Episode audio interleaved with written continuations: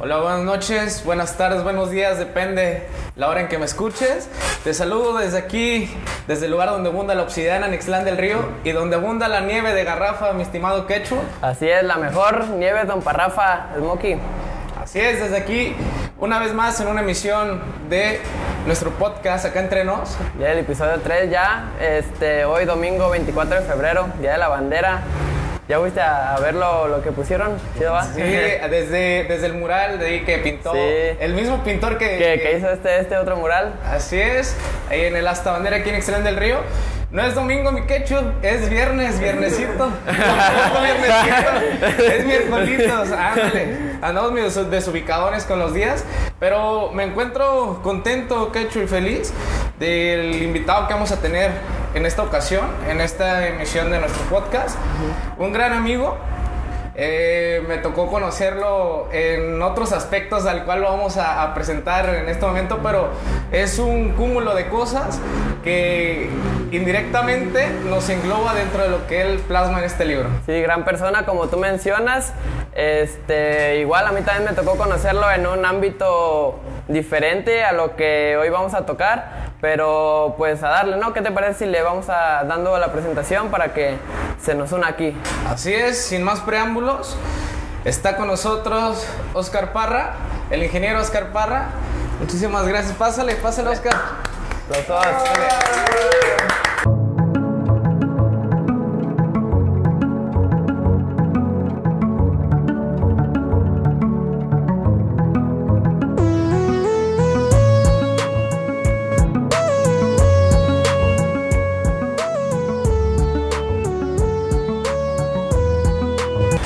¿Cómo estás, Oscar? ¿Cómo te encuentras? Bien, bien. Ustedes, bienvenidos a Don Parrafa. Eh, gracias por estar aquí, muchachos. Eh, gracias por la invitación. Eh, Mallorquín fue el que. el? Ah, este es el, mío. Ahí está. Listo. ¿Ahí me escucho? Sí, ahí está. Perfecto. Eh, perfecto, pues gracias, gracias por estar aquí. Bienvenidos a Don Parrafa. esta es su casa. Gracias por la invitación. Ya la segunda vez que hablamos aquí en Notisur. Eh, vinieron a transmitir, de hecho, la, apertura también aquí cuando... Cuando pintaron el mural. Cuando Mota nos hizo el favor también aquí de pintar el mural. Entonces, pues esta es su casa, bienvenidos y, gracias, gracias por estar aquí. No, gracias, gracias por, por, el tiempo, Oscar. Este, vamos a empezar hablando, yo creo, de a lo que venimos. Este, platícanos un poquito de, de este eh, ejemplar que tenemos aquí. Este, ¿qué, ¿De qué trata? ¿Por qué hay un cono de nieve? ¿Por qué se llama Despegando con Nieve de Vainilla? Cuéntanos. Sí, pues, eh, pues yo creo que puede parecer lógico, ¿no? La, ideología de la nieve eh, es una historia pues que quise convertir como en una novela. Le metimos ahí un poquillo de, de crema a los tacos para enganchar, inventamos personajes. Y pues bueno, la idea prácticamente se centra en un personaje que vende nieves eh, especialmente de vainilla, que es con la que empezó. Pero simboliza la historia de, de, un joven que en la adversidad pues tiene que pagar sus estudios universitarios y ante la falta de recursos en, en casa pues tuvo que emprender ahora sí que un producto que hacía su mamá Ahí enlazamos todo con la nieve, fue una aventura que, sobre la marcha se va desarrollando, pero en sí, en esencia, es la historia de un joven que a, partir de una vida de escasos recursos decide en algo tan sencillo como una nieve de, garrafa, que somos típicos aquí en Ixtlán, pues decide eh, emprender un sueño que en, sobre el camino pues aparecen diferentes adversidades a superar. Oye Oscar, y el día de hoy una, una fecha especial porque hace cuatro años hacías la presentación de la primera edición de tu libro. Cabe mencionar que esta es la, la, segunda edición de, del libro. Hace cuatro años, este, tengo entendido, presentabas Despegando con Nieve Vainilla. Sí, mira, de hecho, eh, eh, sí tenía bien marcada esta fecha del 24 de febrero, fue en 2017. La verdad que haber escrito un libro sí fue eh, en una etapa de, de frustración, de fracaso, sinceramente, donde Tuve por ahí algunos conflictos empresariales que me quedé sin trabajo, sin dinero, sin negocio. Y yo recién graduado traía mucho esas ganas de emprender. Sabía que si quería, bueno, dentro de mí había una necesidad muy grande por emprender y yo no quería buscar un empleo común.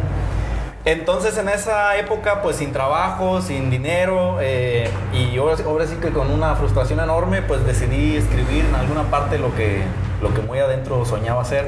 Entonces así surge el primer libro, el primer libro y, y decidí publicarlo hace cuatro años, un día como hoy, la primera edición. El, el mismo título, Despegando con nieve de vainilla. Y bueno, pues sobre la marcha ya ahí nos fueron apareciendo cosas en el camino interesantes. Eh, la- abrimos también una sucursal en Tepic, eh, casi consecuente al libro. Y, y, pues bueno, sobre, el- sobre la marcha hemos eh, ido mejorando poco a poquito tanto el negocio como la parte del libro. Yo la verdad que durante estos cuatro años sí sen- llegué a sentir que el libro había quedado de ver la primera, la primera edición. Dicen que, no sé si te pase Brian con el tema de la música o cuando creamos algo, de repente nos gusta mucho, pero cuando pasa el tiempo como que hasta vergüenza nos da, como de, ay, yo hice eso. Sí, así es. Entonces a mí me pasó con el libro y sí sentía que tenía que ver, eh, tenía mucho más que compartir, que me había desviado en algunos capítulos, entonces traté de rescatar lo mejor de la primera edición y convertirlo a una novela en esta segunda entrega y meterle ahora sí todo lo- el contenido que aprendí, que he aprendido mm, dirigido especialmente a los emprendedores durante este camino. Ya al final, o sea, divido el libro en dos partes. La primera tiene que ver con la novela y lo segundo ya con consejos para emprendedores. Muy bien. Pero por ahí va. Este, Oscar, cuéntanos un poquito de tu historia. ¿Cómo comienzas? Sabemos que, que empezaste vendiendo en la universidad, en Sí, el, cuando es. estabas en el TEC. Cuéntanos cómo fue esa experiencia, ese... O más bien, ¿cómo tomas tú la decisión de decir, ¿sabes qué? Para, para, no sé, para solventar mis gastos voy a vender nieve por los pasillos, por los salones. ¿Cómo fue el- la, la experiencia en- en- sobre esa situación? Sí, pues como muchos aquí en Ixtlán, a la hora de entrar a la universidad, eh, pues emigramos de, de la, del pueblo. Entonces a mí me quedaban dos opciones, pues era Ixtlán o Guadalajara, eh, que también ahora ya tenemos muchas opciones aquí en Jala, incluso aquí en Ixtlán también tenemos una universidad. Pero a mí me latió la carrera de Ingeniería en Gestión Empresarial, justamente por lo que les digo de, de querer emprender. Me voy para allá y como que sí llega una etapa en el joven, pues son 18 años más o menos los que estamos cumpliendo en ese entonces, donde queremos o creemos que la vida es fácil y que nada más es un escalón más la universidad. Y cuando yo voy para allá, pues ya no tengo a papá, ya no tengo mamá, ya no tengo comida calientita, ni tampoco cama tendida, ni, ni ropa lavada. Entonces ahí es como que sales a la vida real. Y ahí pues me doy cuenta de que también hay, allá hay que pagar camiones. Aquí en Ixtlán pues yo me iba caminando, aunque Sí. estuviera en el Cebetis o en cualquier lado, pues caminando llegaba. Pero allá en Tepic no, entonces de- desde el transporte ya tenía que implicar un gasto, la casa de asistencia y todo eso. Los primeros meses sí fueron como que muy este, en estándar, así como normales aparentemente, pero ya allí comenzaron a llegar semanas en donde ya no ajustaba para pagar la casa de asistencia. Y al principio sí lo veía como de, pues bueno, se va a solucionar, pero ya cuando se repetía que la semana tenía que hablar con la señora de que a ver si me espera una semana más o tratar de negociar de esta manera, sí sabía que había un problema, incluso mi mamá también me lo dijo, dijo, oye Oscar, pues yo fui el primero en mi familia en irme de Ixtlán para estudiar a la universidad y yo creo que también con eso ellos se dieron cuenta de que pues de que no era fácil este mantener a un hijo estudiando en la universidad. Mi respeto para todos los papás que lo hacen, la verdad que hasta que uno sale ya empieza a valorar Sí, todo lo lo- que lo que sacrifica Lo que, por uno. lo que tienes aquí en, en casa, ¿no? Así es. Entonces, pues ya un día platica mi mamá conmigo y seriamente me dice, ¿sabes qué, Oscar? Pues la verdad es que no podemos pagarte. Si de verdad quieres estudiar, pues vamos a tener que hacer algo. Hasta ese entonces, mi mamá vendía nieve por la Zaragoza en la casa con una cartulina pegada en la pared. O sea, las ventas eran mínimas. Yo recuerdo que tenía unos 10, 11 años más o menos cuando mis papás empezaron. Y pues nosotros como niños, mis hermanos y yo, pues jugábamos a normal y de repente pues veíamos que llegaba gente a tocar la puerta y pues nos tocaba servirles, pero hasta ahí. Entonces cuando me voy a la Universidad de Tepic, pues ahí sí ya es de pensarlo pues para sobrevivir, para ganar dinero. Eh, pero la verdad es que yo sí tenía unas ganas muy fuertes por graduarme y aparte sentía que pues que era bueno la escuela, que se me habían dado las materias, que, que me defendía un poquillo.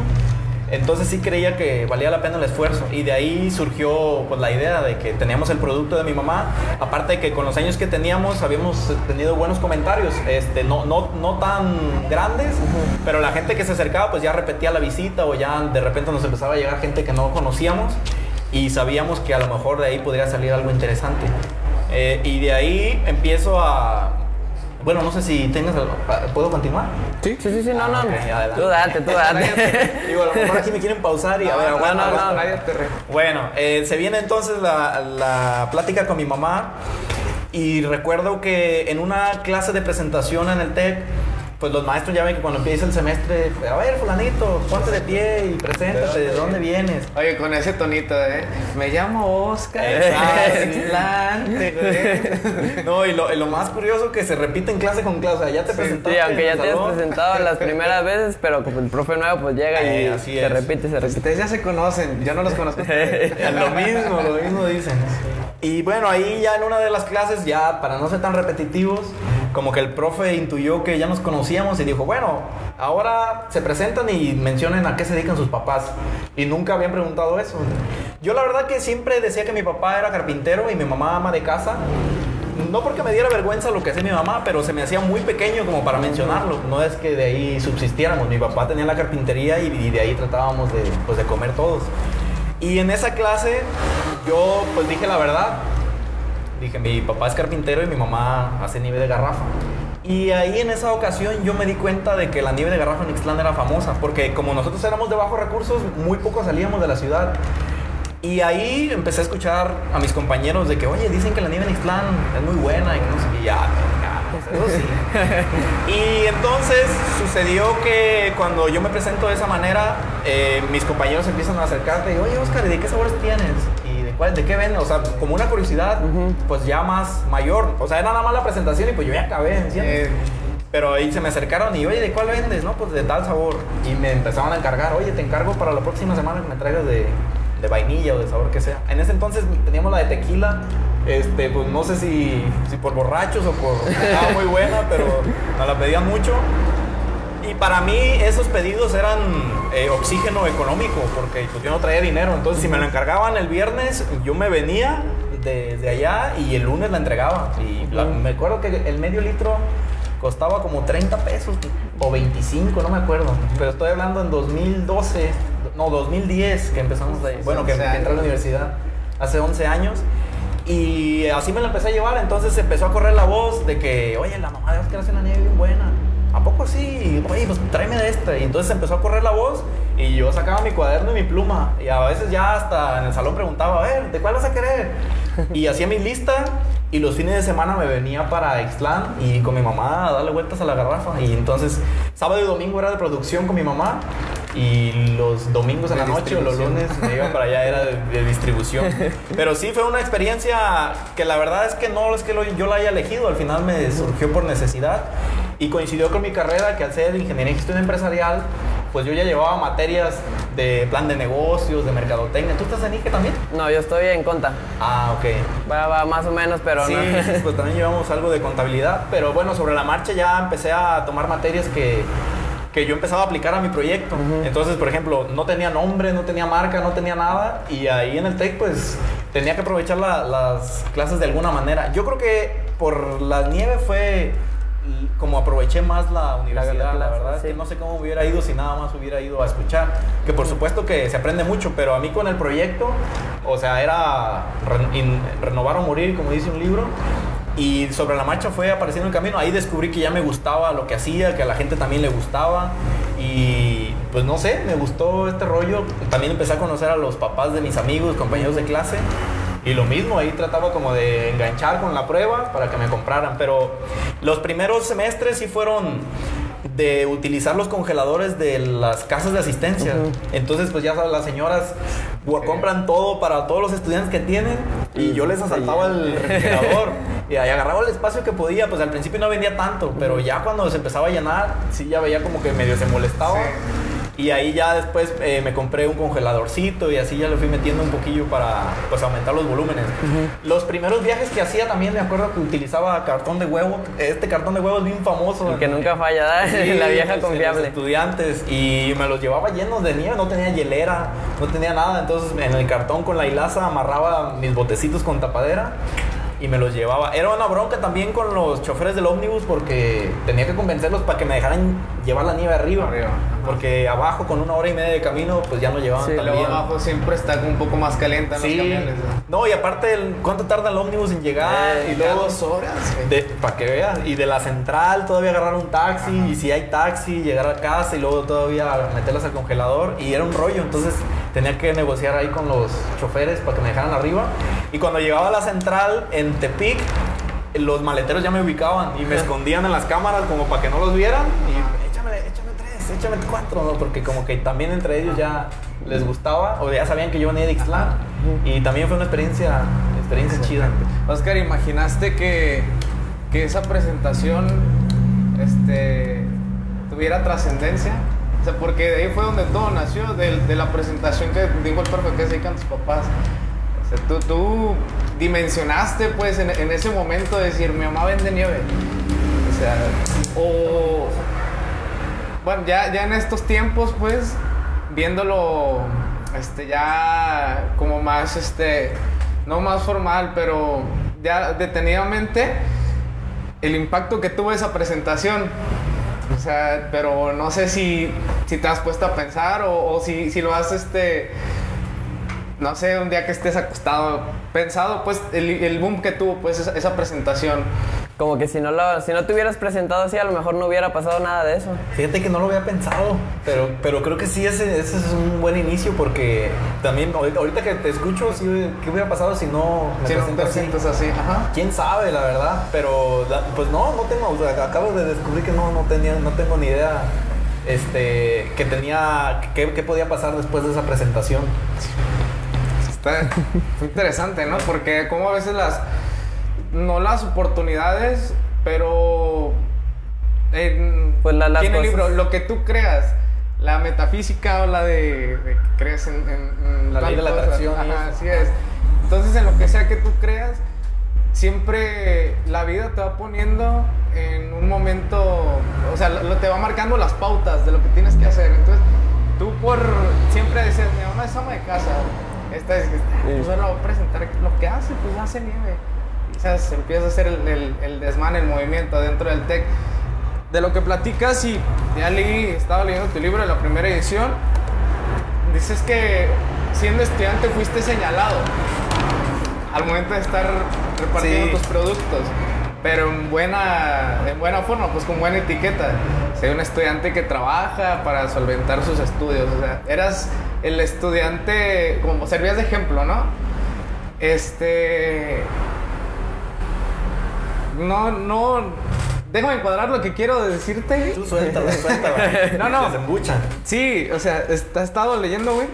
Y decías, te has preocupado por dos cosas. Primero Sí. empezaste, dijiste, ah, pues la oportunidad, vender. Ah, me encargan vender, vender. Después la necesidad. Entonces, ya después era, en lo que estás platicando, la, la preocupación de vender todo el producto para que no te generara merma y de seguir sacando buenas calificaciones. ¿Cómo fue el proceso ese de, o cómo te marcó, o de qué manera le hiciste para estar, para salir con las dos a flote? Sí, pues sí fue complicado, la verdad, porque, pues bien lo dices, cuando yo me iba a la escuela tenía clases de 7 de la mañana a 1 de la tarde, creo, o a 2, el- los primeros semestres, y entonces desde las 7 de la mañana que yo salía ya tenía que llevar mi nieve contabilizada más o menos para que se vendiera, para que se terminaran los productos. Y si me sobraban productos, o sea, ya no servía, porque si se derrite completamente y la vuelves a congelar, se hace vidrioso, o sea, ya es un raspado, no es nieve, pero la nieve suave y todo eso. Entonces yo tenía que cuadrar muy bien que lo que me llevara al TEC Era lo que se iba a vender. era lo que se vendiera, así es, y que no me sobrara nada. Y sí, también uno de los problemas también que me tenía que sobrellevar era subir a los camiones con la hielera, porque también no me querían subir. Fuera en la combi o en el camión, pues me ven con la hielera y no, este agarras agarra otro doble espacio. espacio, Ajá. sí. Entonces también era como de tener que esperar varias paradas de camión para que me levantaran. Y, y en la escuela pues esa era otra, ¿no? Por una parte recuerdo que yo siempre en los intermedios de clase era cuando vendía, me ponía en el pasillo o en las escaleras y en la pasadera de los cambios de clase, pues yo me ponía ahí. Pero había ocasiones en donde mis compañeros estaban haciendo tareas o algo así, por, o, o alguna tarea que a mí se me haya pasado, Ajá. pues yo aquí ahora la hago, ¿me entiendes? Sí. Y sí era como que un sacrificio, pues adelantarse a lo de las tareas, que la verdad es que los maestros también como que aprovechaban esta parte que mencionabas hace ratito de, de como que ser el ejemplo, Ujú. Porque sí veían como de, ah, mira, este está echando ganas, viene de Ixtlán y así como... Y aparte yo creo que pues no me veía tan tan burro ¿ah? en, en las clases y, y como que eso también me ayudaba, pero sí fue complicado. De hecho, eh, en el TEC eh, está prohibido vender nieves y, y hay una experiencia ahí que tuve también que me decomisó la hielera a un policía. Sí, de, de hecho, para allá iba, te iba a preguntar, ¿tuviste algún problema eh, referente a eso, con, ya sea con los maestros o con los guardias? No, no, pues con los guardias creo que fue el más fuerte, porque sí fueron como cuatro ocasiones. Mira, es- yo pasé los primeros tres, cuatro semestres sin ningún problema. Sabía que me, que, que me veían los guardias y eso, pero yo, yo llegué a platicar con ellos y me decían que nada más estaban checando pues que no fuera nada ilegal, ¿verdad? Lo que estuviéramos ahí este, intercambiando. Pero de ahí en fuera me decían pues que no había problema, pues mientras no hiciera mucho escándalo. Eh, pero sí hubo un cambio de personal en, en el, en el personal de seguridad. Mm, oh. Y sí hubo un vato que en cuanto hubo cambio se me fue encima y me dijo, ¿qué estás haciendo? No, pues siempre la vieja confiable es, ah, es un proyecto de una materia. Porque Eso es co- gestión. co- como era gestión empresarial, pues se- era muy normal que estuviéramos vendiendo, que hubiera ferias ahí de, eh, clínica empresarial, era, era una de las materias y cada quien tenía que hacer un producto, una marca y eso. Pues con esa me la sacaba. Y ya pues como que la primera vez dijo, pues está bien. Está bien. Pero al día siguiente, exactamente el día siguiente, a la misma hora me volvió a ver, ¿qué onda, hijo? Dije, no, no, pues hágame el paro, este, este, así como de... No sales de proyectos, eh, hijo de- muchas materias que llevo. Y así, pues total que me dijo, este, si te vuelvo a ver, te voy a reportar. Y entonces ahí fui con otro guardia de seguridad y le platiqué, oye, pues fíjate que sí, así. Y ya me dijo, no, es que la neta el que entró sí es, sí es medio mamilas, entonces pues ten cuidado, ahí a ver cómo te organizas. Y coincidió que al tercer día, o sea, por azar del destino, como que ya estaba marcado, este, me volvió a ver y ahí sí me dijo, este, dame la hielera, te voy a llevar con el director y si te vuelvo a ver, te van a dar de baja. Y ahí sí ya me asusté, porque dije, no manches, todo lo que estoy haciendo para salir adelante y que al final me quede sin estudios. Y ahí fue donde ya dejé de vender y me, me empecé a movilizar como, pues es que tengo que hacer algo. O sea, no, no me voy a rendir así nomás porque, porque hubo un cambio y, un, y un camarada ahí nomás se le ocurrió decir, ah, pues Sí, quítame no la hielera y ya. y ya, ajá. Y dije, no, ni madres, yo voy por todo. ¿Puedo decir malas Sí, palabras? que Ah, bueno. ni tan mala palabra, pues. Pero entonces dije, no, no, pues yo no me voy a dejar vencer así nomás. Y me empecé a mover entre la gente, pues yo quería hablar con el director para conseguir el permiso. Fui con la secretaria y obviamente desde el principio pues me batearon. Yo empecé, oye, pues es que quiero ver al director. Pues imagínate que llegue un estudiante, un estudiante cualquiera, oye, quiero hablar con el director. Pues, ¿qué, ¿De qué privilegios gozas? Ajá. Y ya pues me preguntó que cuál era el motivo. Le dijeron, pues es que así y así, yo vengo de Ixtlán, este, y llevaba yo mi, mi promedio y todo el rollo como para, para justificarme a favor. Pero la secretaria desde que me vio me dijo, mira Oscar, la verdad, bueno, no me dijo Oscar, ¿verdad? pero me dijo, mira muchacho, des- desde ahorita te digo que no eres la primera persona que viene y nos pide eso. Y desde ahorita te digo que te van a decir que no. Y entonces yo le dije, ah, no hay, no hay problema. El no ya lo tengo. Sí, así es. Dije, no, no hay problema, pero yo quiero que me lo diga el director. Y ya me dijo, pues si quieres te puedo agendar una cita, pero no te aseguro que te reciba. Dije, no, no hay problema, dígame cuándo vengo. Y me agendó, no, pues mañana a tal hora. Y ahí estaba al día siguiente. Entonces, pues me empezaron a dar largas, nunca me atendían. Y ya de repente me empezaron a pasar con el subdirector. Oye, pues te voy a pasar con el subdirector porque el dir está muy ocupado. Ah, no hay problema. Y te lo juro que hasta perdía clases porque yo dije, voy a hablar con el director. Y perdía clases y no me atendían. Ahí estaba una hora o hasta dos en el sillón. Y al- salía la secretaria al final y me decía, oye, pues no va, nunca no va a llegar el sub, ven mañana o ver. Como esperando que yo Sí, desistiera de que dejar no, pues ya.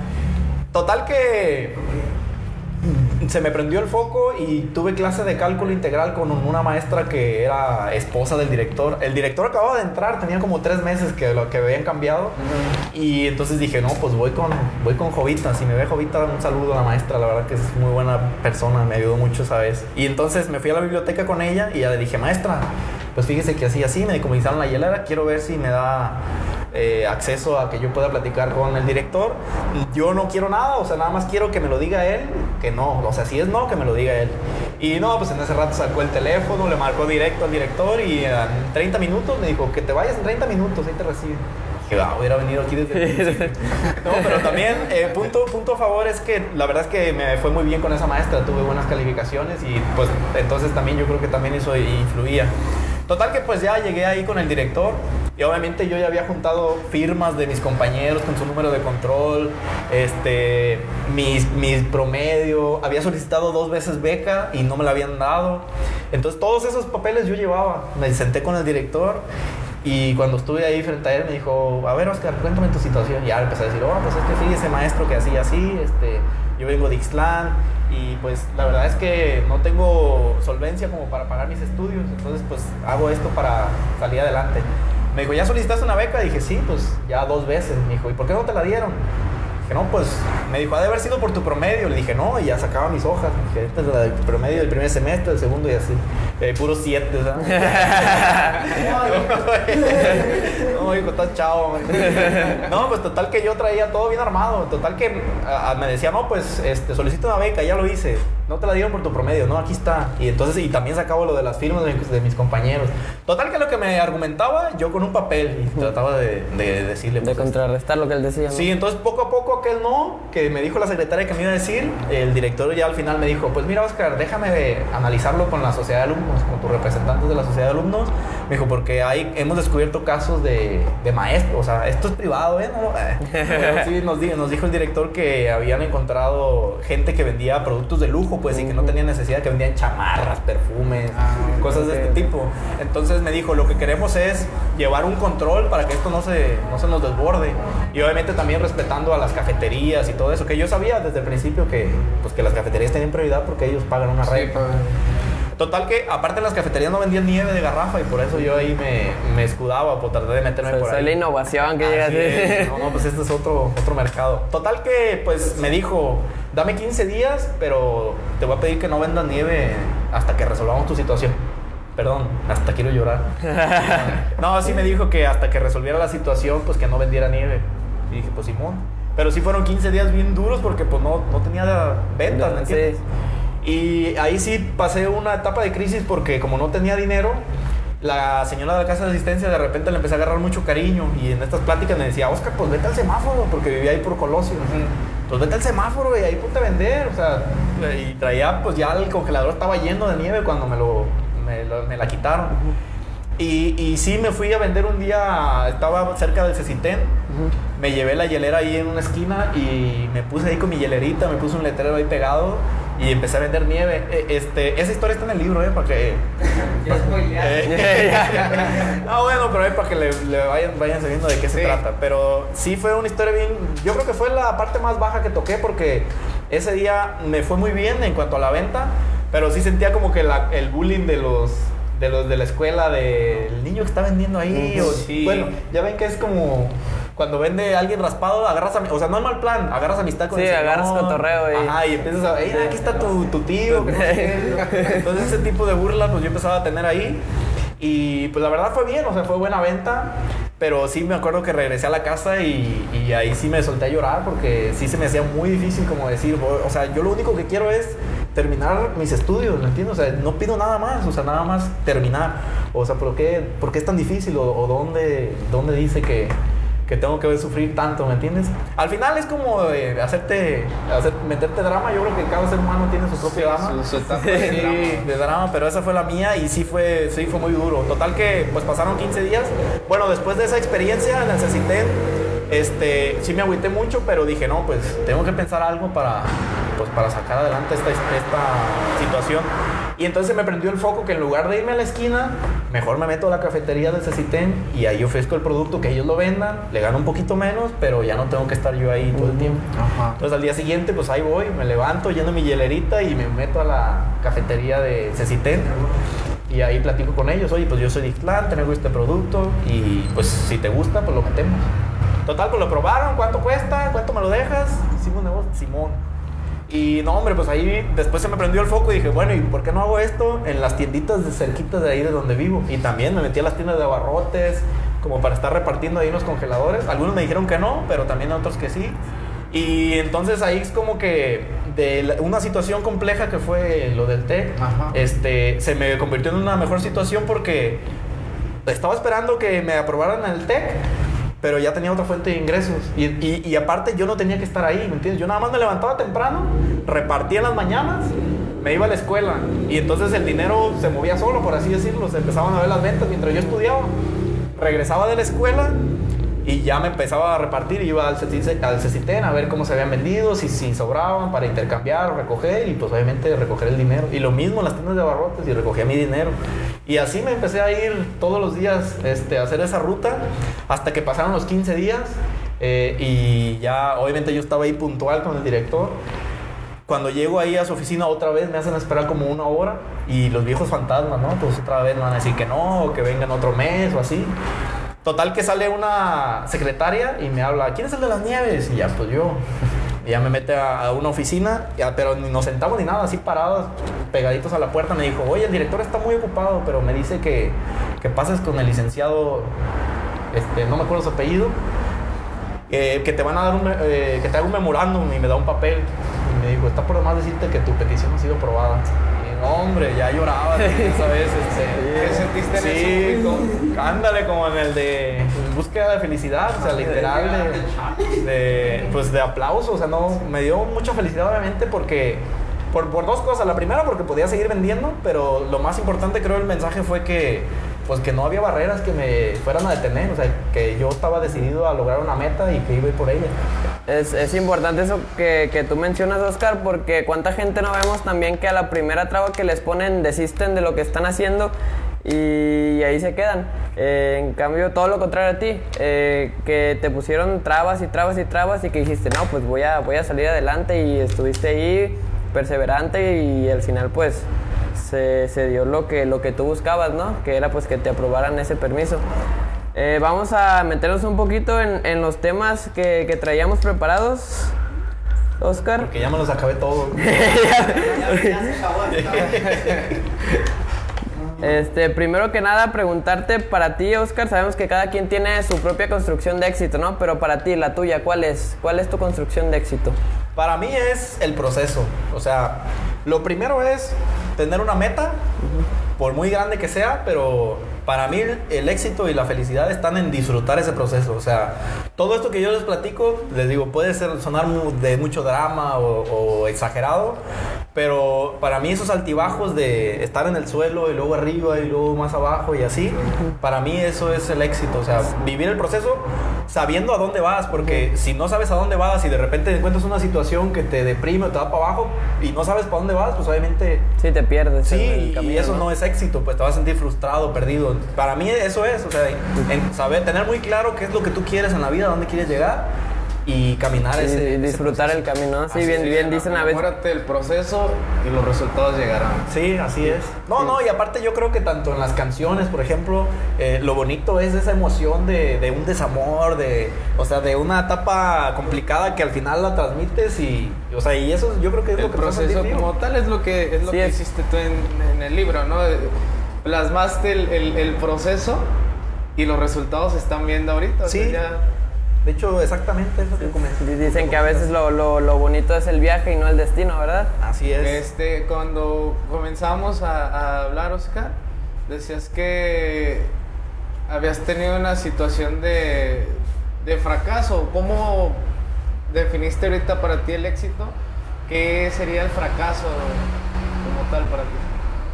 Pues el fracaso. fracaso más. El fracaso para mí es darte por vencido. O sea, en esta parte que les digo, de saber a dónde vas y, y si de repente una traba, otra traba, otra traba, y entonces tú dices, no, pues sabes qué, eso ya es imposible o no lo voy a lograr. Si desisto, para mí eso sí es un fracaso. Pero en, el, en cuanto a lo que platicaba al principio, es- yo estaba en una imagen de fracaso porque sí me generó un cambio de paradigmas, un choque de paradigmas más bien. Eh, saber si lo que yo quería hacer de verdad podía tener futuro, porque te los juro que en mi familia, o sea, mis hermanos me regañaban, pero, o sea, no me hablaban bonito, o sea, me maltrataban así con palabras de, "Oh, tanto estudio para eso, o sea, déjate de hacerte pendejo, cosas por el estilo, con el perdón de la audiencia, pero, o sea, comentarios así que me empezaron a cuestionar, oye, pues es que neta, sí puedo vivir de las nieves, o sí puedo hacer algo con esto. Sí, luego hasta a ti te, te entra la, ay, perdón, la, la duda La duda, sí. Ay, güey, pues Llega to- to- una- toda la una gente... crisis no existencial. Sí, ¿Qué que voy a to- toda la gente me dice, a lo mejor ellos están, tienen la razón y yo pues es. soy el que está equivocado, No, ¿no? no, y aparte volteas a ver tu realidad, por ejemplo, y pues ves que el negocio, pues que te- la pared está descarapelada, que, el- que el refri está medio, medio gacho, o sea, cosas así que, que tú dices, oye, pues es que ¿cómo, cómo, ¿cómo los callo, me entiendes? ¿Cómo les digo que yo tengo razón si lo que está a mi alrededor no, no, me, da, no me da la razón?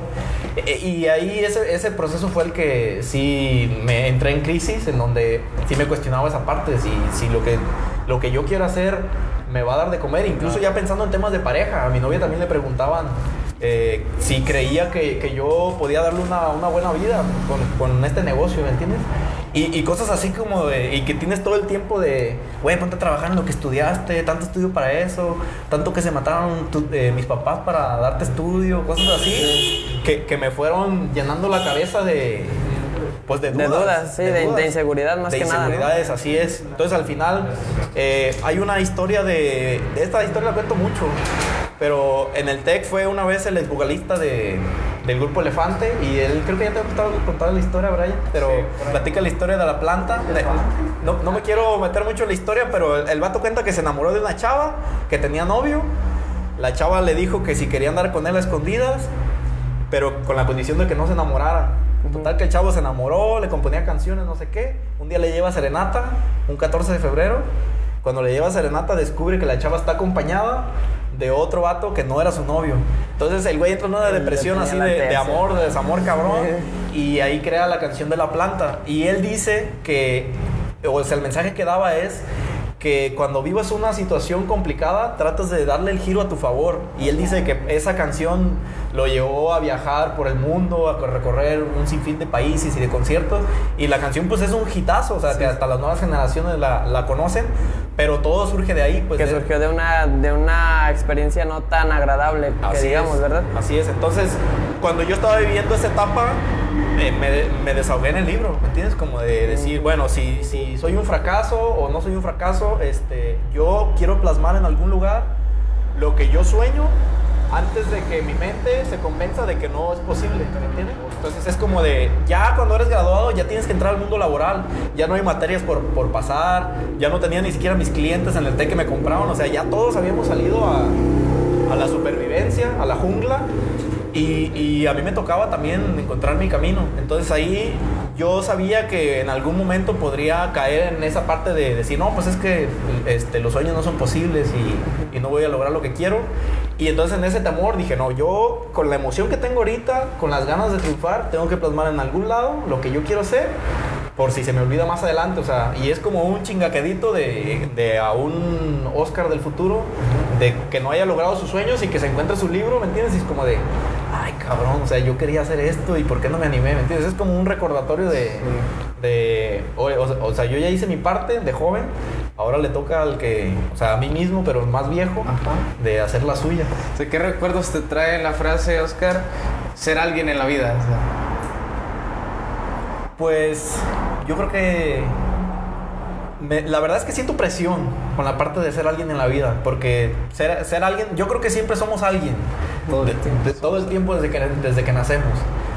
Eh, y esa parte de ser alguien en la vida o esta frase romántica de que "Ah, es que me quiso cuando no, te- no era nadie, no era o que no nadie". tenía nada, yo creo que no es tan correcto 100%, pero eh, prefiero darle un sentido más como de, de, de ser o de, o de tener un propósito por el cual vivir o despertarme todas las mañanas. Que al final eso es lo que buscaba en el tema del empleo, por eso no buscaba un empleo, porque yo me encanta la sensación de despertarme en las mañanas y de saber que lo que voy a hacer me gusta. Que sea bueno, que no sea malo, que pueda traer mucho dinero o no tanto, pero esa sensación de despertar en las mañanas, este, como convencido de mí mismo, ¿me entiendes? O orgulloso de mí mismo, de que me mira al espejo y que sonría, que salen las fotos sonría. O sea, yo creo que la felicidad no, no, no se platica, a simple vista se puede reconocer. Y entonces e, eso es lo que yo trato de observar. Si en algún momento ya no encuentro ese sentido, pues hay algo que hay que cambiar. Pero yo creo que eso de ser alguien en la vida lo, lo encaminaría a eso, pues, o sea, tener un propósito por el cual despertar todas las mañanas con gusto.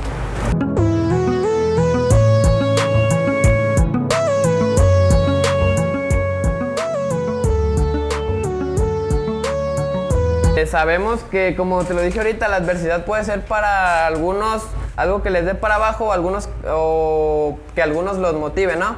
Eh, en el caso de aquí de nuestro amigo Oscar, pues fue todo lo contrario, le dio para arriba y lo motivó y eh, fue el detonante para que él pues le echara más ganas, ¿no? Así es, hay mucha gente, mi quechu, que, que vive, ahora sí que valga la redundancia, vive la vida esperando un milagro. Y, y el esperar un milagro nos hace perezosos. Palabras de Yoko Kenji. Dice, la esperanza de un milagro te vuelve perezoso. O sea, ya no trabajas. Dices, ay, ojalá que venga alguien. Por ejemplo, en mi caso, yo tuve una plática con Oscar. Este, la voz audiencia a lo mejor lo sabe, a lo mejor no. Este, a mí me gusta la música, me gusta mucho la música, me gusta cantar. ¿Había cerveza, güey, cuando platicamos de eso? Sí, había un poco de, Pues sí, de agua buena, amarga. Buena, buena historia, entonces. Y estábamos platicando yo esperaba que o- todavía ya, ya estoy en ese proceso, pero por ejemplo me dice, o sea, nadie va a llegar a tu casa y te va a decir, oye, ¿tú cantas? ¿No quieres grabar un disco? ¿No quieres hacer esto? O sea, Sí, digo, la- eh, yo estoy en, en ese supuesto, esperando un milagro, pues de que alguien venga y me descubra. O sea, nunca hago algo por decir, ah, me voy a lanzar con tal o cual. Y varios de, de mis amigos, cuando ha habido de repente audiciones para una banda, de ese rollo, y sí me mandan, dice, lánzate. Y yo estoy en ese. A mí me ha servido mucho leer y platicar con, con Oscar y decir, bueno, pues es cierto, y si me animo, o sea, ¿qué puede pasar? Estoy donde mismo, si me dicen que Sí, no, me el- regreso y ya se me queda la experiencia, ¿no? ¿Y si has ido? No, no he ido. Estoy en, este- estoy- estoy en ese stand-by. ¿no? Sí, estoy- no, no he llegado a tocar mi puerta. Estoy en ese, en ese stand-by, Oscar. Y precisamente platícanos de, de esto. Este consejos este, o motivaciones para no desertar en, en el objetivo, que primeramente ese es el paso, ¿no? Fijarte un objetivo, decir, quiero hacer esto, pero ¿qué consejo le, le- das a la gente que nos escucha para que no, para no desertar pues en esa búsqueda? Sí, pues mira, yo creo que tampoco se trata de obsesionarnos con la parte de tengo que ser el mejor, tengo que ser el mejor o de tengo que lograrlo. O sea, yo creo que es muy natural sentirse este, así como, como tú lo compartes. Y creo que entre más pronto reconozcamos que, tengamos, que tenemos dentro de nosotros a un perezoso, a un pesimista, o sea, eh, todos lo tenemos dentro. Y es muy natural que salga a flote. Yo creo que eh, evadirlo no es la respuesta. O sea, pero en esa naturalidad, aceptando que tenemos cosas buenas y malas, pues ahora sí que también eh, en esa dualidad, yo creo que la vida también tiene esa parte de éxito y fracaso todo el tiempo. O sea, por ejemplo, ahorita están ustedes aquí en, Don Parrafa, pero eh, en los negocios y en, en toda la vida siempre está latente la, la posibilidad de fracaso. Y el ejemplo más claro que tenemos es el coronavirus. O sea, nadie, bueno, su- supongo que muy pocas personas adelantaron lo que venía sucediendo con el, con el COVID. O sea, y, y dábamos por hecho ya la vida como la conocíamos tan normal que pensamos pues que nada nos podía detener. Y entonces llega el COVID y pues ya saben lo que a todos nos pasó.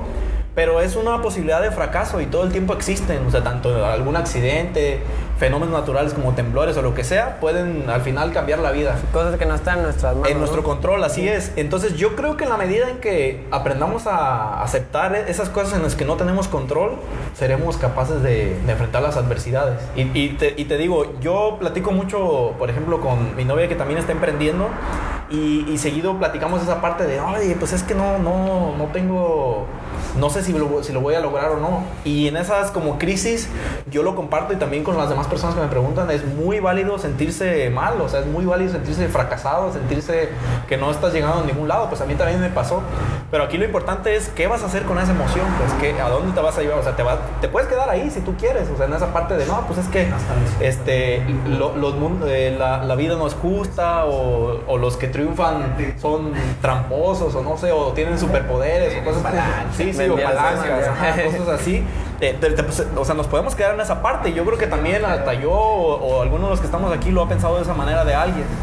Pero la- yo creo que lo mejor es sacar lo mejor de la situación para transformarlo a favor. Entonces, en esa parte, en cuanto a lo que tocabas de la adversidad, yo creo que lo primero es eso, a- aprender a aceptar que hay cosas que no están en nuestro control y que también está bien sentirse mal, sentirse fracasado o, o- o estar en un bache. Aquí lo importante es eh, cuánto tiempo va, te- o sea, cuánto tiempo te vas a quedar ahí para levantarte. Sí, y darte cuenta que también la vida todos son altibajos, ¿no? No siempre vas para arriba y no siempre vas para abajo. O sea, es como un, una, montaña rusa. Una montaña rusa, ajá. Así un- es. Sí, bueno, eh, Oscar, ¿cómo saber si estás tomando el camino correcto? Pues por intuición, o sea, tu corazón. Pues pregúntale, pregúntatelo tú. O sea, yo no les puedo decir. Cada, cada definición de éxito de cada persona es diferente. Y yo creo que en el fondo cada uno lo sabemos. Esta parte de que decía Steve Jobs, que todas las mañanas me miro al espejo y me pregunto, lo que voy a hacer, si fuera hoy el último día de mi vida, ¿haría lo que voy a hacer hoy? Si la respuesta es no, hay algo que cambiar. Yo creo que es lo mismo, o sea, ¿cómo saber si lo que estás haciendo es lo indicado? Pues pregúntatelo tú, mírate al espejo y "Oh, esto que estoy haciendo me hace feliz, o sea, ¿a dónde me va a llevar? Yo creo que la vida va más allá de trabajar y pagar cuentas nada más. O sea, para mí, qué mejor que disfrutarla con un propósito y con estas emociones que platicábamos, ¿no? De de repente estar abajo, arriba, pero cuando se ama lo que se hace, yo creo que hasta en el dolor se disfruta, ¿me entiendes? Como de, yo sé que este es un bache, pero pues voy a salir No adelante. me voy a quedar aquí. Así es. Entonces es momentáneo, no llega para quedarse. Muy bien. Em, vamos con el tercer y último tema, amigo Brian, Así que es. sería el de perseguir tus sueños. Así es, así a lo largo de- de este programa, esta emisión, pues Oscar nos ha platicado y ha tocado mucho esa palabra de decir, yo tenía ese sueño, yo tengo ese sueño de... Y lo plasmé en el libro o en mi crisis, este, pues tenía, tenía yo, pues llegaste a soñar en algún momento o cuando dice el libro que te, te, te etiquetaron de como un estudiante modelo porque trabajas todo, o sea, a toda madre, pues así va a ser toda la vida, sí, ¿no? Así es. Sales, lo comentas. No, y te espérate, hay una historia, perdón, que te No, interrumpa, pero en la escuela, en esa parte de que era estudiante y que me iba bien, una maestra me- de plan de negocios, recuerdo que hubo una convocatoria aquí en Ixtlán para bajar recursos de jóvenes emprendedores. Y yo acababa de entrar a la materia de plan de negocios. Pues la materia dura seis meses, pero ese convocatoria tenía que tenerla en una semana listo. O sea, todo lo que iba en el semestre tenía que tenerlo en una semana. Y nos mandan la convocatoria, todo lo que teníamos que seguir. Y yo sí, pues me, me atoro, ¿no? Aquí, ¿esto qué? ¿Cómo se hace? Entonces voy con la maestra. Oiga, maestra, pues fíjese que así, así, vengo de Ixtlán, este, estoy en una convocatoria. Y la maestra me dijo, ¿usted está participando en esto? Sí. ¿Este es su negocio? Sí. Me dijo, si usted consigue la- el recurso, gana la convocatoria, mi materia ya la tiene con 100, aunque ya no venga. Entonces, pues dije, bueno, y, y, pues, la maestra obviamente me empezó a decir, aquí ocupas poner esto, poner esto, y me asesoró. Y me acuerdo que estuvo, de hecho, este, el buen amigo Che Mesa también me ayudó, este, Carlos Pino, no sé si lo está viendo también. Pero entre los cuatro nos aventamos en la casa de mesa un fin de semana completo, no dormíamos, com- dormíamos como una o dos horas y le seguíamos el día siguiente. Y nos dieron al final la convocatoria. Este, y la maestra me lo cumplió, me cumplió la promesa. exentó de la materia. Sí, del 100 y no, hombre, pues chingón. Pero sí, ya cuando salí, ahora sí ya, este, ya no te interrumpo. No, no. Es lo, a, a lo que íbamos y lo que estamos platicando. O sea, sales y pues, te enfrentas a la realidad de, de- de la vida. O sea, y a la realidad no, no solamente laboral, pues de que te piden en recién graduado, recién titulado, quieres entrar a una chamba y te piden tres años de experiencia y cómo te la van a dar o cómo te vas a ganar toda esa experiencia y si no te dan, Si no te dan la pues, oportunidad, de, de agarrar la experiencia. Sí. O sea, sí te sirve el servicio social, sí te sirven las prácticas, pero nunca, pues ahí, ahí es como que te lo dan por obligación, pues porque tienes que hacerlo y, y de cierta manera se aprovechan este, estos lugares para tratar de enseñarte que en realidad no se enseña mucho, no, aprendes tanto, pues porque eres como que te decía cuando yo estaba en la universidad, salí y hice el servicio social con, un licenciado que me decía, tú te vas a encargar, dice, tú vas a ser jefe de este departamento. Y pues, ¿cuál es? Dice, es el departamento de los, as- de los asuntos poco relevantes, dice. Entonces, como que... y- Bienvenido. Sí, es. Gracias por la "No me confianza". sí, Gracias. Y sí, ¿qué te dedicabas? Ah, pues ve y sácame estas copias o veías esto y, y que no aprendes tanto. Pero, y sales, te enfrentas a la realidad, dices, ¿qué onda? ¿Qué sigue? ¿A dónde voy? ¿Qué hago? O sea, ¿a qué puertas tocar? Porque sales dentro Pues de las blanco, materias, ajá. porque sí hay, este, te dan como que esa, esa, como, como esa visión, pero dentro de la escuela, siendo estudiante. Ya afuera, pues, ¿quién te ayuda? O sea, lo, lo- lo importante igual de las relaciones, güey, este, en, en la escuela, si tú te relacionaste con muy buenos maestros y este, los veranos, que los Sí, veranos no. delfines, ¿ah? Sí, sí, estuve. Estaban, es- fue también como una parte de, bueno, es una parte de tu proceso y, pero, pues, ¿cómo- ¿cómo, lo transformas? Pues ya es que tuvieron un negocio tus amigos, tú, de, un de, de- que vendían, que vendían dogos, ¿no? Ah, Frente de- Simón, Simón, frente del TEC. pero pues no, no es nada, no, no te imaginas tú como estudiante lo, lo que va a pasar pues después de, después de salir. Y volvemos pues de que estamos de, de atrás adelante en la plática a lo de tu familia. dice, Y tanto esfuerzo, y tanto empieza la gente, pero también hay personas fuera de tu familia, porque la familia yo creo que tiene toda la... la El como el derecho. de, Sí. de, de, de- De cuestionarte. de cuestionarte qué, qué estás haciendo, qué vas a hacer. Pero hay muchas personas que son como muy negativas y so- solo se dedican a estar este, juzgando a los demás. güey. Si tú haces esto, decir, ay, mira, este, anda haciendo Ajá. esto. Pero sin importar, o, o más bien sin ellos, es preguntarles si tú qué has aportado, ¿no? O tú quién eres para, para juzgarme. Son, es como decía el Quechu, son ciertas este, cosas que te pueden llegar a minimizar como, como como una persona que está tratando de, de hacer algo. ¿Tenemos por ahí alguna? Ah, ok.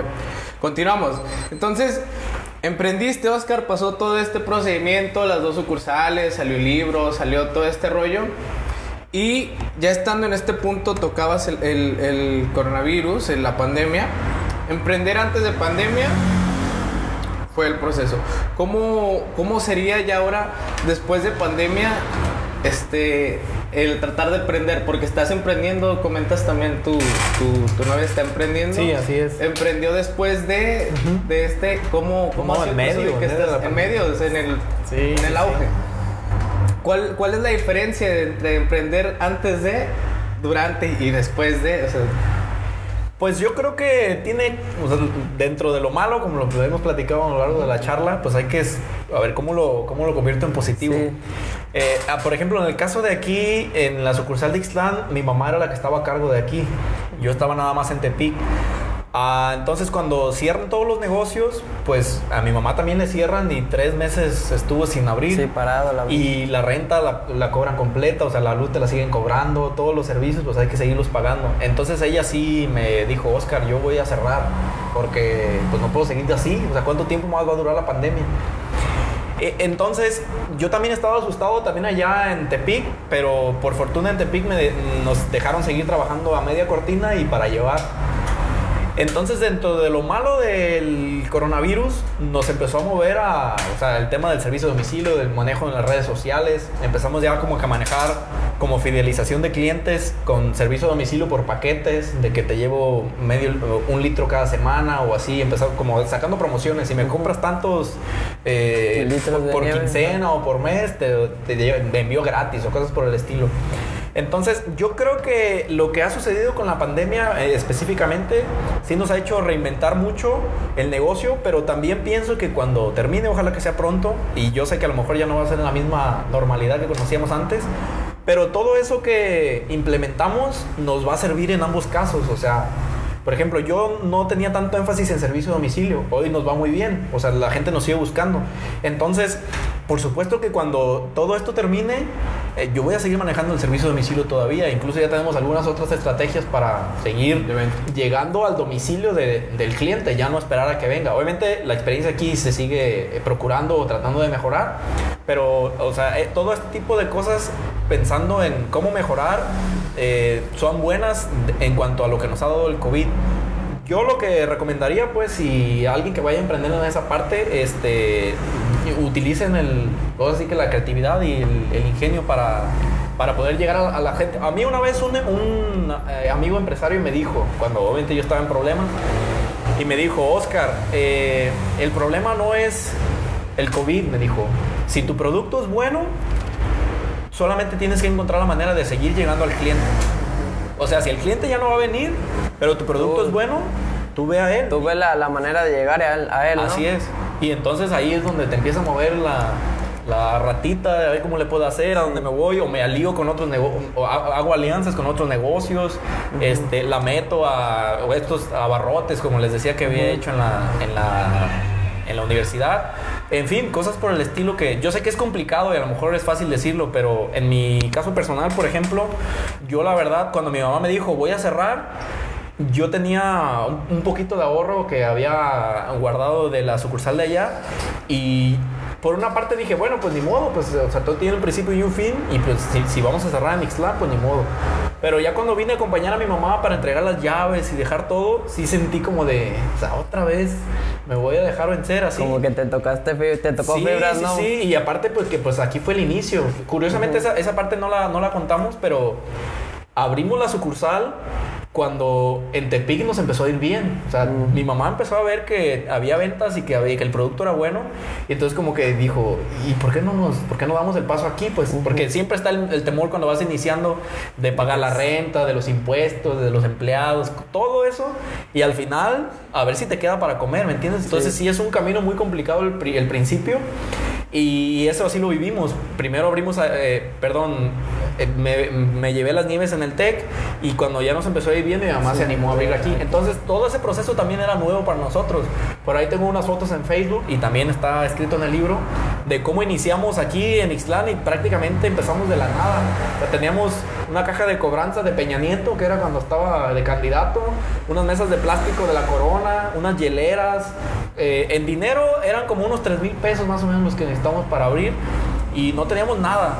Y, así, y así comenzamos. Entonces cuando mi mamá me dice voy a cerrar Ixtlán, sí era como de todo lo que hemos pasado para... Para que nada más llegue la, la pandemia y... Ajá, para dejarnos Sí. vencer así. Yo, yo me acuerdo que cuando, no sé si era en tus inicios o ya tenías tiempo, pero cuando yo venía a comprar aquí tenías, en, lugar de murales y pintado, tenías firmas, ¿no? De Sí, gente que venía y te, te escribían y que parrita, que no sé qué, y te firmaban y así. Ahí tengo todavía las firmas, son, tengo varias. Y también tengo las firmas de los que le llevé el director, los que me hicieron favor de el permiso, también ahí las tengo todavía. Por aquí los voy a Atesoradas. colgar, yo creo. Pero sí, sí, sí, pues así, aquí antes eh, rentaban uniformes y aquí había una vitrina, pues le metimos globos y le pegamos ahí post-it y, y me nos firmaban ahí cosillas. Ya ahí en las firmas descubrimos que venía gente de Chihuahua o de diferentes cosas ahí y nos dejaron su firma.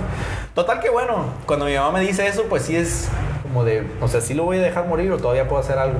Entonces, volviendo al tema del COVID, eh, yo decido apostar todo aquí al negocio para rescatarlo. Entonces ya le metimos el mural, le metimos aquí la remodelación. Todavía nos falta muchísimo a como quisiera tenerlo. Pero en su momento sí me quedé sin dinero y con deudas y con el COVID. Entonces es como, es esa parte de, pues de apostarlo todo. De, a- a si- si, me muero aquí, me voy a morir con el negocio, ¿entiendes? Sí. Y yo creo que no, no me atrevería a hacer una recomendación así para quien quiera emprender.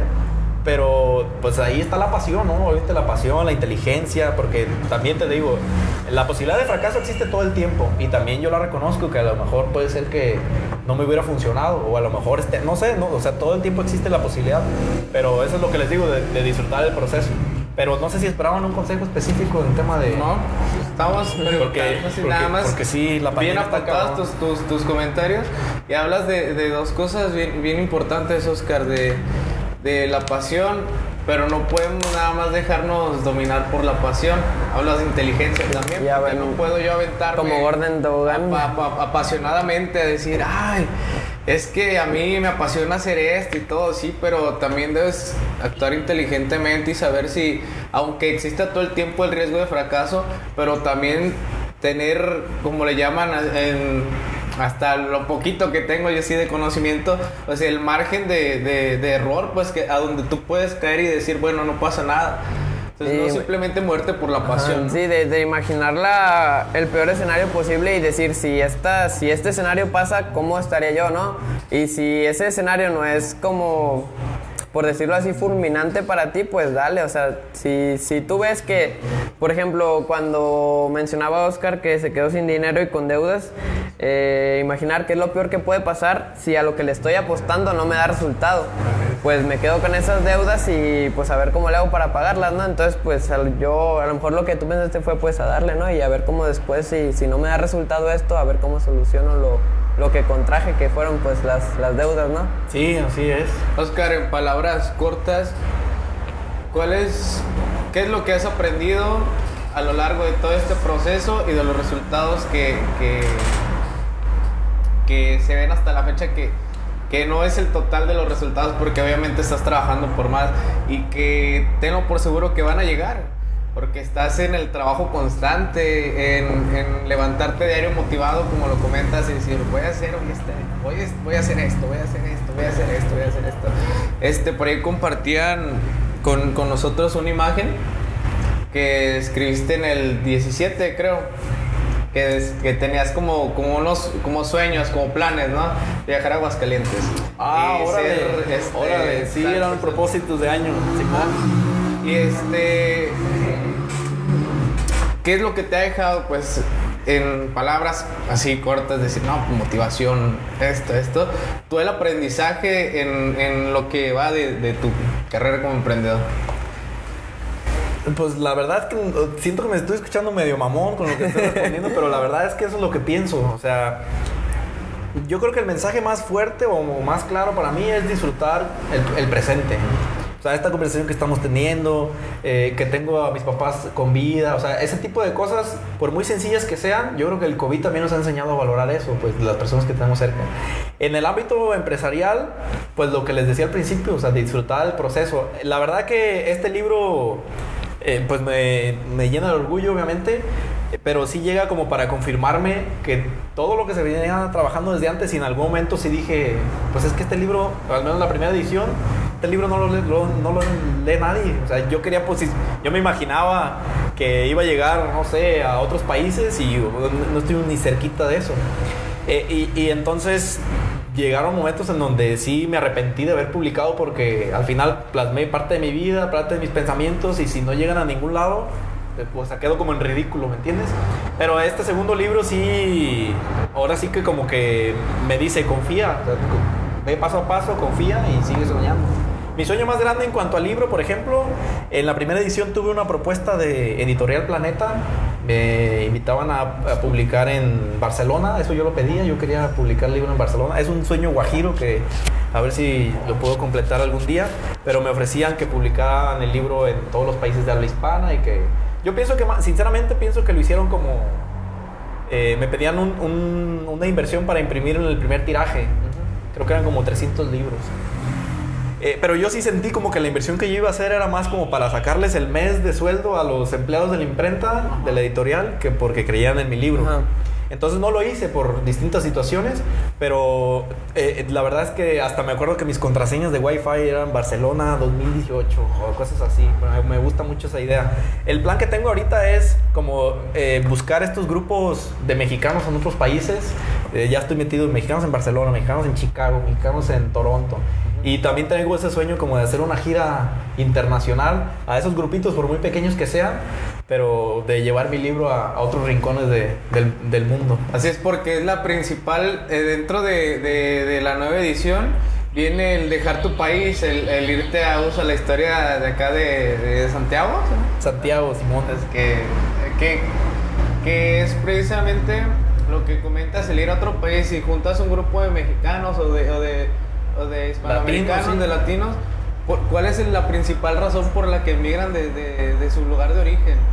O sea, el salir adelante y creo que este libro les cae como anillo al dedo y que si el día que lo hagas vas a ver que va a ser un, un, Un boom. un boom, un gran éxito. Pues ojalá, ojalá eso está. de Los sueños así, guajiros. y, y que no esté tan, tan, o sea, tan lejos, que llegue a su tiempo, pero no, no es, no vamos a decir, ay, ya en seis meses quiero hacerlo, porque hay que planearlo bien, hay que, hay que hacer cuestiones de logística y todo ese rollo, ¿no?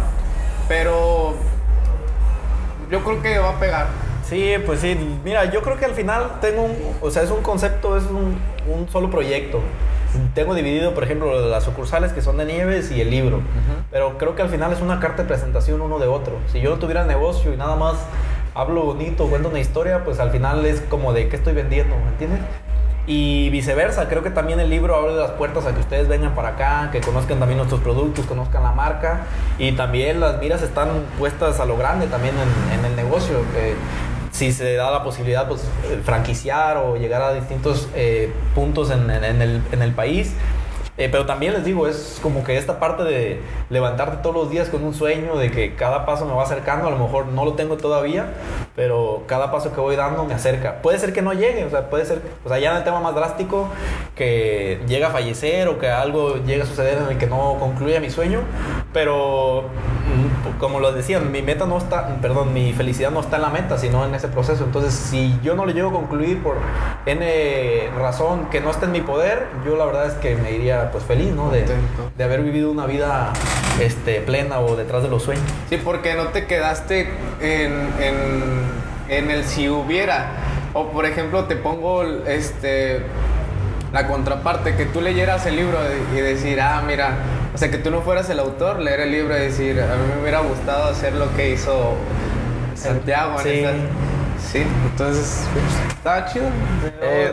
Te, te, tú sabes la admiración que tengo por ti y, o sea, como, como amigos, como carnales, de, que hemos jugado fucho y compartido aguas amargas y todo ese rollo. Y siempre es como, como la misma. ¿eh? Eh, aquí Oscar está hablando, estamos presentando su libro, su negocio y todo. Pero quienes lo conocemos realmente, pues sabemos que todo el tiempo es así, todo el tiempo trata de, de impulsarte, ¿no? A decir, ay, ¿qué estás haciendo? No, pues esto, ay, que chido, ¿y por qué no lees así? O, o ¿por qué no te ha dado por hacer esta es- u otra cosa? Y Es, "Ay, es como, como un, un hermano mayor, ¿no? Así es, así es. Pues Es- se deja también. Sí, también ¿no? es como que ya cada persona oh, dice, tú no me mandas.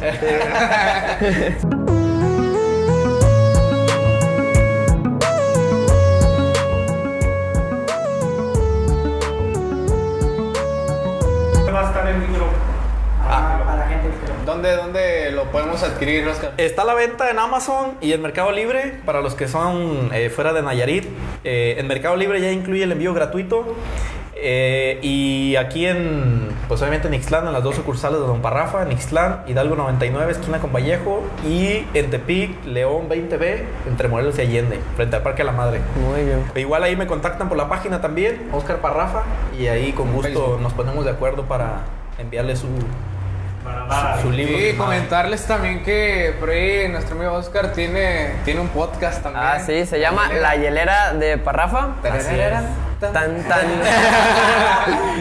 Sí, yo, que están- yo lo escucho. Sí, yo también. Están, están muy interesantes eh, Escucho, sus, es que no- los, derechos de la música. pues, improvisar. Sí.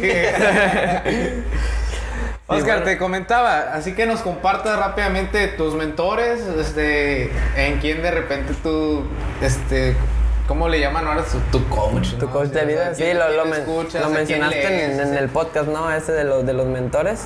Sí, sí, de hecho la persona que describe el prólogo, Juan Manuel Cancino, ese es como mi segundo papá, yo sí lo considero como el libro este de Padre Pobre, Padre Rico.